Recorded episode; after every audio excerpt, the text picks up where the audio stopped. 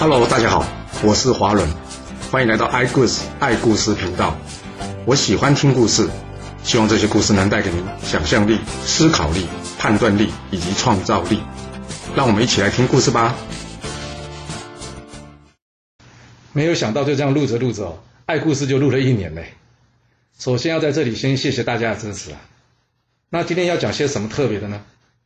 我们今天要讲的不是历史故事，但是也是历史，只是这一段呢不会被写入到历史之中。他是我义父亲身的口述故事。我的义父姓熊，所以这个故事的主角呢，我们就叫他小熊吧。话说这个小熊呢，二十三岁，他是一个住在四川的年轻小伙子。他当初响应了国军“一寸山河一寸血，十万青年十万军”的口号而去从军。其实小熊的家里环境还不错，因为在那个年代啊，他可以念书念到国中啊，已经算非常不容易了。虽然他的老师跟家人呢都劝他不要从军，但是啊，因为他在学校里面啊看到一张日本军人屠杀自己同胞这海报啊，点燃了他内心的爱国心，所以呢，他不顾大家的反对，偷偷逃离家中，前往从军。他想说他要杀敌，他要为苦难的同胞报仇，但是天不从人愿啊。因为他从军之后啊，连一个日本人都没遇到，没多久呢，这长达八年的中日战争就结束了。那他还要做什么呢？回家种田吗？要是能这样就好了。因为啊，这中日八年战争虽然结束了，但随之而来国共内战却爆发了。那小熊心里纳闷着：这战争不是都打完了吗？怎么自己人又打起来了？不过因为是军队啊，不是学校，哪有那么多时间让你思考？这共军随之来的攻势，让小熊必须怎么样？拿起枪，展开他人生的第一场真实战斗啊！他战斗发生在哪里呢？这场战斗呢，发生在四川砀山某个城池。没有听错，是一座城池哦，就像古代的攻城战争一样哦。在这场战争之中啊，小熊拿着枪，对着一位呢大约与他年纪相仿的年轻人胸口，砰开了一枪。而这年轻人呢，当场胸口开了一个大洞，跌落到城下去了。因为从来没有杀过人嘛，小熊一看到这画面，吓得这个枪都拿不稳了，当场这枪就掉到地上了。这一旁的营长呢，走过来呢，将这枪捡起来，跟他说：“不要怕，战争就是这样，不是你死就是我亡。”这道理谁不明白？但是小熊不明白的是，他跟我到底有什么深仇大恨？我要杀了他。虽然他心里有很多的疑问。但是子弹不会让你有时间思考，这接之来如大雨不断的这个枪声啊，让小熊必须提起枪继续作战。这原先这砀山城哦还算牢固了，他们呢坚持一个多月，这共军都没有办法攻下来。倒是小熊的这右边的肩膀啊，因为被枪的后坐力啊给打得都肿起来了。但就在一个月之后，这共军调来大炮，就在这轰隆一声巨响之下，这砀山城门啊当场被击垮了。而这营长呢，也当场在这城门上呢被一炮轰死了。这小熊他们就等于是战败了。这战败的小熊呢，跟他的同袍，其实说同袍也可以说是同学了，因为他们是同梯受训的，总共十六个人啊，赶紧躲到这地下砖窑里面，躲避着共军的搜捕。小熊问同学说：“躲在这可以吗？”同学跟他们说：“应该可以吧，因为打仗的时候，我有听到对面他们讲话的声音，他们不像我们四川人的，他们应该不知道我们四川砖窑的构造啊。”哦，原来从同学的口中得知啊，对方的军队呢好像是湖南人，因为并不是四川当地人，所以他们并不知道呢，四川的砖窑呢里面其实会多一个储藏的空间，所以当这些共军呢拿着刺刀呢由上而下胡乱捅刺之后呢，觉得嗯里面应该没有人吧，所以就离开了，而小熊他们呢也就这样暂时躲过一劫了。躲过一劫的小熊跟同学们呢，趁着黑夜呢摸黑出来，展开逃亡，但。要逃到哪里呢？有同学提议说去徐州，因为徐州呢是他们的宪兵本部，去那里或许有人能照应他们。于是呢，几个同学呢偷了几条小船，顺着长江而下。由于这船小浪大，坐在里面呢可是摇晃的非常厉害。就算小熊之前坐过许多次船啊，他也很害怕这船会翻了。由于一直担心这船呢会不会翻了，所以当天晚上究竟是不是夜黑风高，小熊他早就忘了。他只记得这船的速度啊，就像唐诗上所写的“两岸猿声啼不住，轻舟已过万重山”啊。哦，这船的速度非常快。这几条小船呢，载着他们，也不知道过了几天，终于来到徐州旁的萧县了。为什么说不知道过了几天呢？因为他们呢都没吃东西，早就饿得奄奄一息了。到了这个萧县呢，小熊是拼了最后一口气呢，才勉强的爬上岸的。所以呢，他根本就不记得到底是过了多久，还有他是怎么上岸的。那更糟糕的是什么？其他四五位同学啊，根本不知道跑去哪里啊。这小熊的运气还不错，他被一户农家给救起来了。哦，好像是武侠片哦。这农家呢，一听他的口音呢，就知道他不是当地人。他们弄了些热汤水给小熊喝，虽然说吃不饱，但总算有点东西可以吃了。这小熊稀里糊涂吃完之后呢，算是恢复一点点元气了。这农家的人呢，是一对老夫妻，他们也不问小熊从哪里来，只问他打算去哪。这小熊毫不犹豫说：“我想去徐州。”这老夫妇一听呢，他们告诉小熊：“徐州就在我们这萧县附近不远，但是听说那边有好多军队，看来可能要爆发战争啊。小兄弟，若是你不嫌弃的话，就留在这吧。你看我们两个都老了，这田没办法种了，你留在这。”会比去徐州安全呐！我看你的样子，你好像是个军人，但这个年头打仗没有好下场的。我几个孩子出去打仗了，到现在没有一个回来，甚至连封信或是口信都没有啊！你听我一句劝，有机会别当兵就别去当兵吧。小熊心里想：不行啊，我跟同学有约，要在徐州会面，而且这里不知道是谁的地区，若要是共军的地区的话，我就是犯人了，我不能害了这两位老夫妇啊！所以呢。即使在这老夫妇一阵未留呢，小熊最后还是决定朝徐州前进了。来到徐州之后，小熊顺利的来到了宪兵本部，也遇上了其他九个同学。那至于其他六个去哪，再也没人知道了。小熊在徐州呢，大约待了两个月。当时他并没有感觉到这大战来袭的气氛，也或许是因为呢，他在受训的时候跌断了脚，他都在休息，加上后来一个月伤势复原的并不顺利。所以从此以后呢，小熊走路就一跛一跛的。由于当时对宪兵体格上要求很严格啊，这没有办法正常行走的小熊，被宪兵队通知要怎么样离开宪兵队啊。小熊心情非常恶劣啊，所以也可能就是因为这样，他根本没有办法感觉到这战争的气氛吧。不在这宪兵队，小熊能去哪呢？这时，另外三个与他感情比较好的同学跟他说：“去他宪兵队，他不留你。”那我们就一起去陆军吧。小熊说：“去陆军？我们又不是陆军啊。”这时，小熊的同学小王说话了：“哎，亏你是我们中间读书最多的，你怎么不想想看，打仗最缺什么？缺人嘛。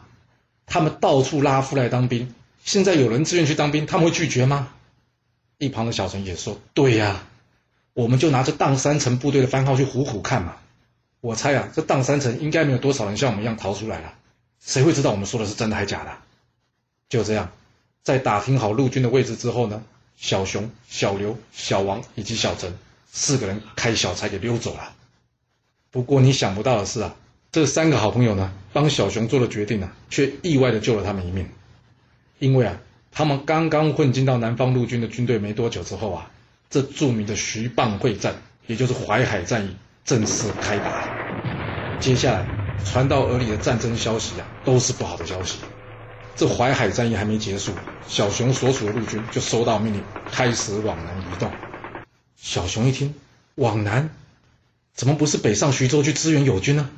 呵呵，你以为在当时谁会在乎友军这件事啊？因为到底是不是友军啊，根本没有人知道。今天谁的军队叛变了，就变成了敌军；明天谁的军队呢倒戈了，就变成友军。反正呢，只要能听到人远离战场，大家就开心了。当然，小熊心里不是这么想的，因为他一直想要报效国家嘛。不过军队有军队的规矩啊，既然收到了命令是往南移动，他们自然也得随大军往南前进啊。不知道走了几个月啊，这后方的枪声炮声呢，一直都没停过。这小熊的军队呢，终于来到了一个海边了。哇，这应该没有办法再往南了吧？再往南就要跳下海了嘞。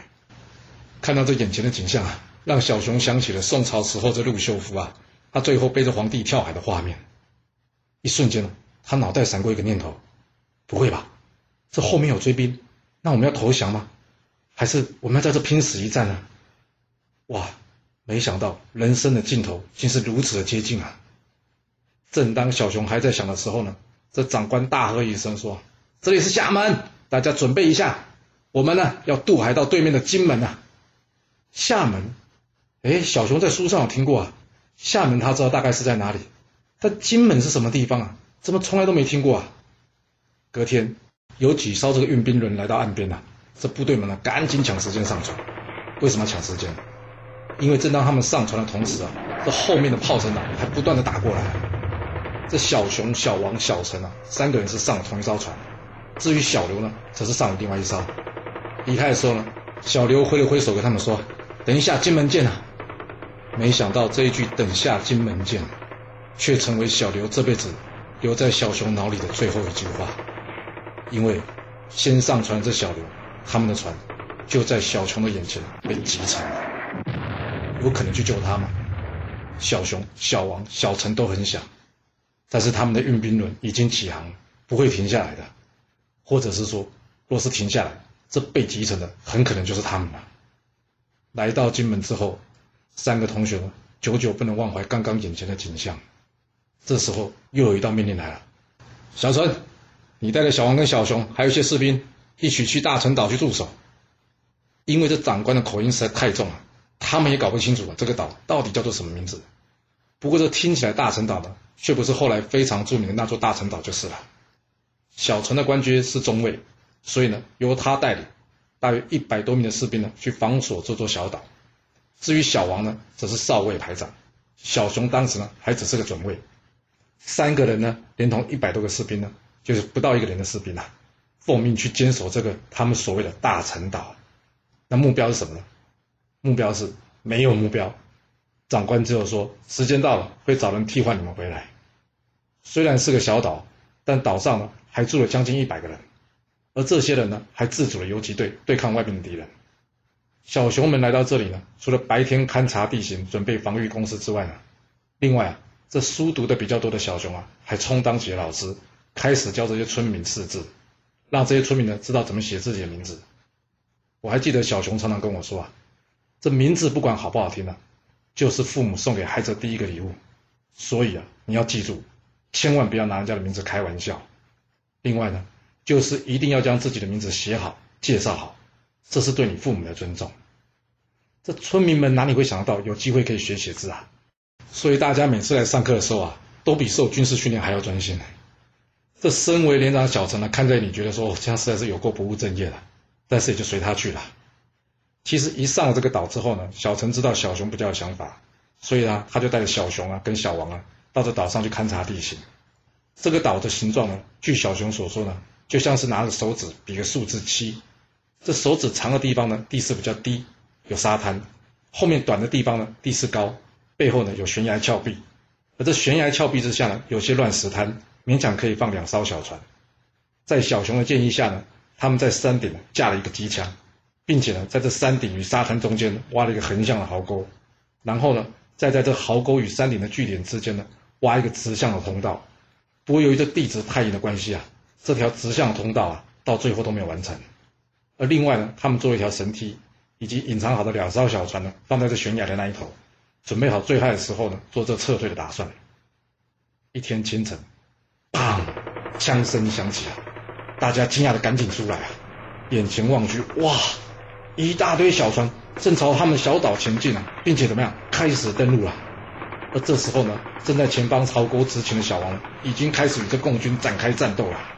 但是由于对方的人数实在太多了，而小王呢也只有最基本的武器，根本就无法阻止这蜂拥而来的这共军啊。小陈下令：小王快撤，撤回到山上来吧。他呀用这山上的机枪呢火力掩护他。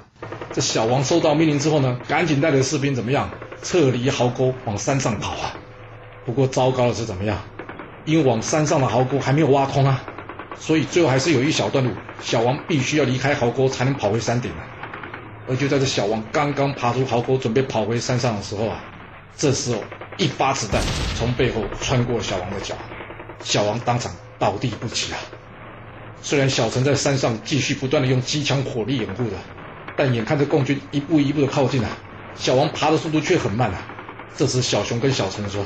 不行啊！这样下去的话，小王会死在下面的。我要去救小王。小陈拉住小熊说：“你疯了吗？你没看到下面多少人吗？小王已经死了。”小熊说：“你胡说！小王还在爬，他哪里死了？我们三个我们三个好不容易活到现在，你要对同学见死不救吗？小陈打了小熊一耳光，说：“你去救小王就等于去送死，你知道吗？”小熊说：“我当然知道啊，但是我已经失去很多好朋友了，我不想在我眼前再看到我朋友死掉。”小熊根本不理小陈啊，他坚持就是要冲出去去救小王。这时，小陈一把拉住小熊，叹了口气，笑了笑，对他说：“你脚都跛了，就算能救到小王，你也没办法把他拉回来吧？”说完，小陈呢把这机枪交给了小熊，他跳出这机枪阵地，自己冲下去去救小王。这一路上虽然枪林弹雨，但是小陈运气不错哦，并没有被击中哦。最后，他终于抓住这小王了，开始将这小王往这山上拖起来。而这小熊呢，则是在上面怎么样，疯狂拿着机枪呢扫射来掩护他们。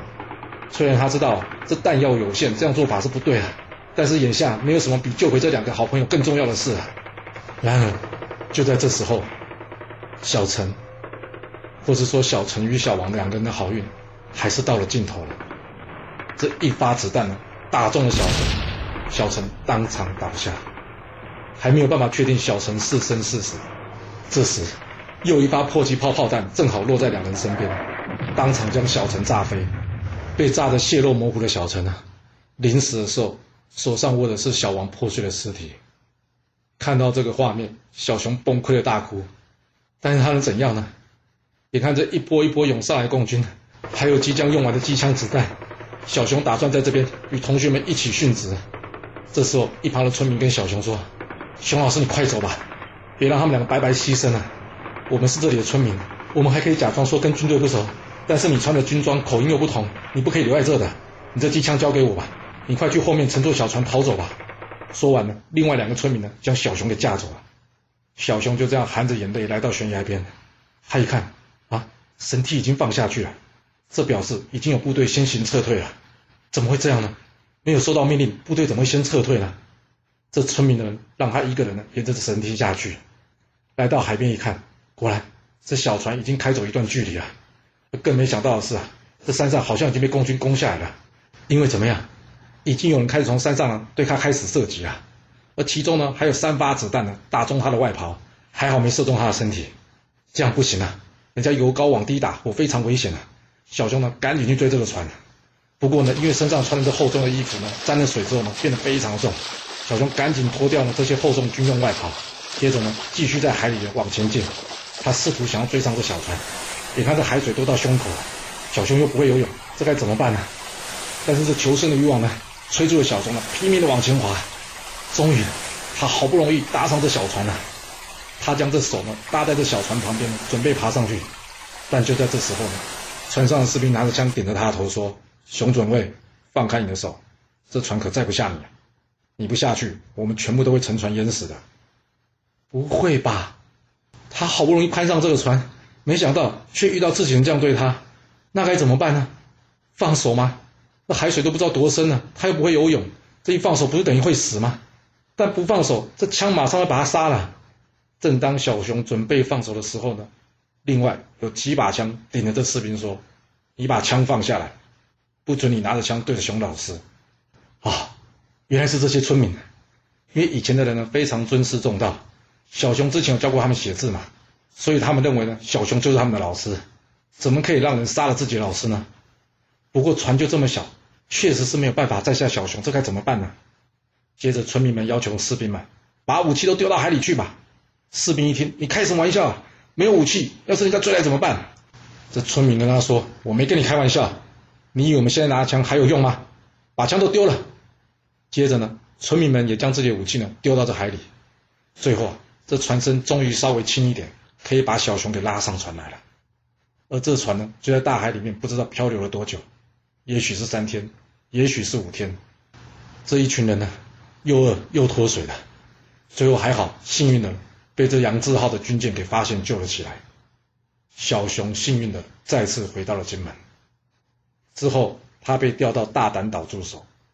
就在他军队刚刚换防之后呢。这大胆岛就爆发非常著名的大胆岛战役，而后来他撤退来台，金门又爆发了震动国际的八二三炮战。只能说，在那个时代能活下来，真的是要有极强的运气啊！非常多年之后，小熊终于再度回到他的故乡四川。没有了疼爱他的奶奶，也再也见不到他的父母。而同期的所有同学们呢，除了他，没有一位生还回到故乡。一旁他的弟弟跟他说：“哥，你知道吗？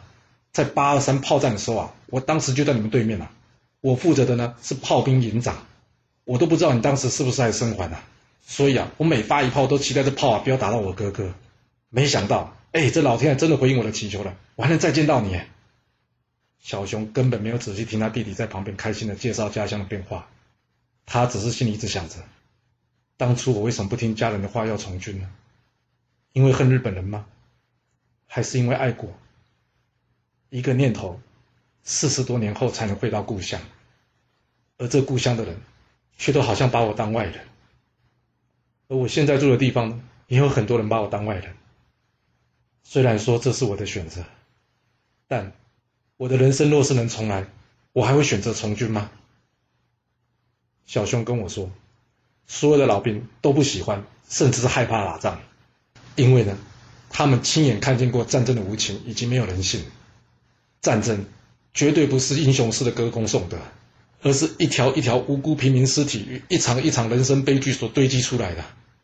但是这些历史和血的教训，似乎还是无法教会后人，教会那些一直说。我不怕战争的人。好了，今天就先说到这。若喜欢我的故事，记得动动您的手指，给我五星评价，或是追踪、订阅以及分享哦。当然，也欢迎您留言分享你对这一集的想法，或是你也可以请我喝一杯咖啡或是饮料，让我有持续创作的动力。谢谢您来听我说故事，我们下次再见喽。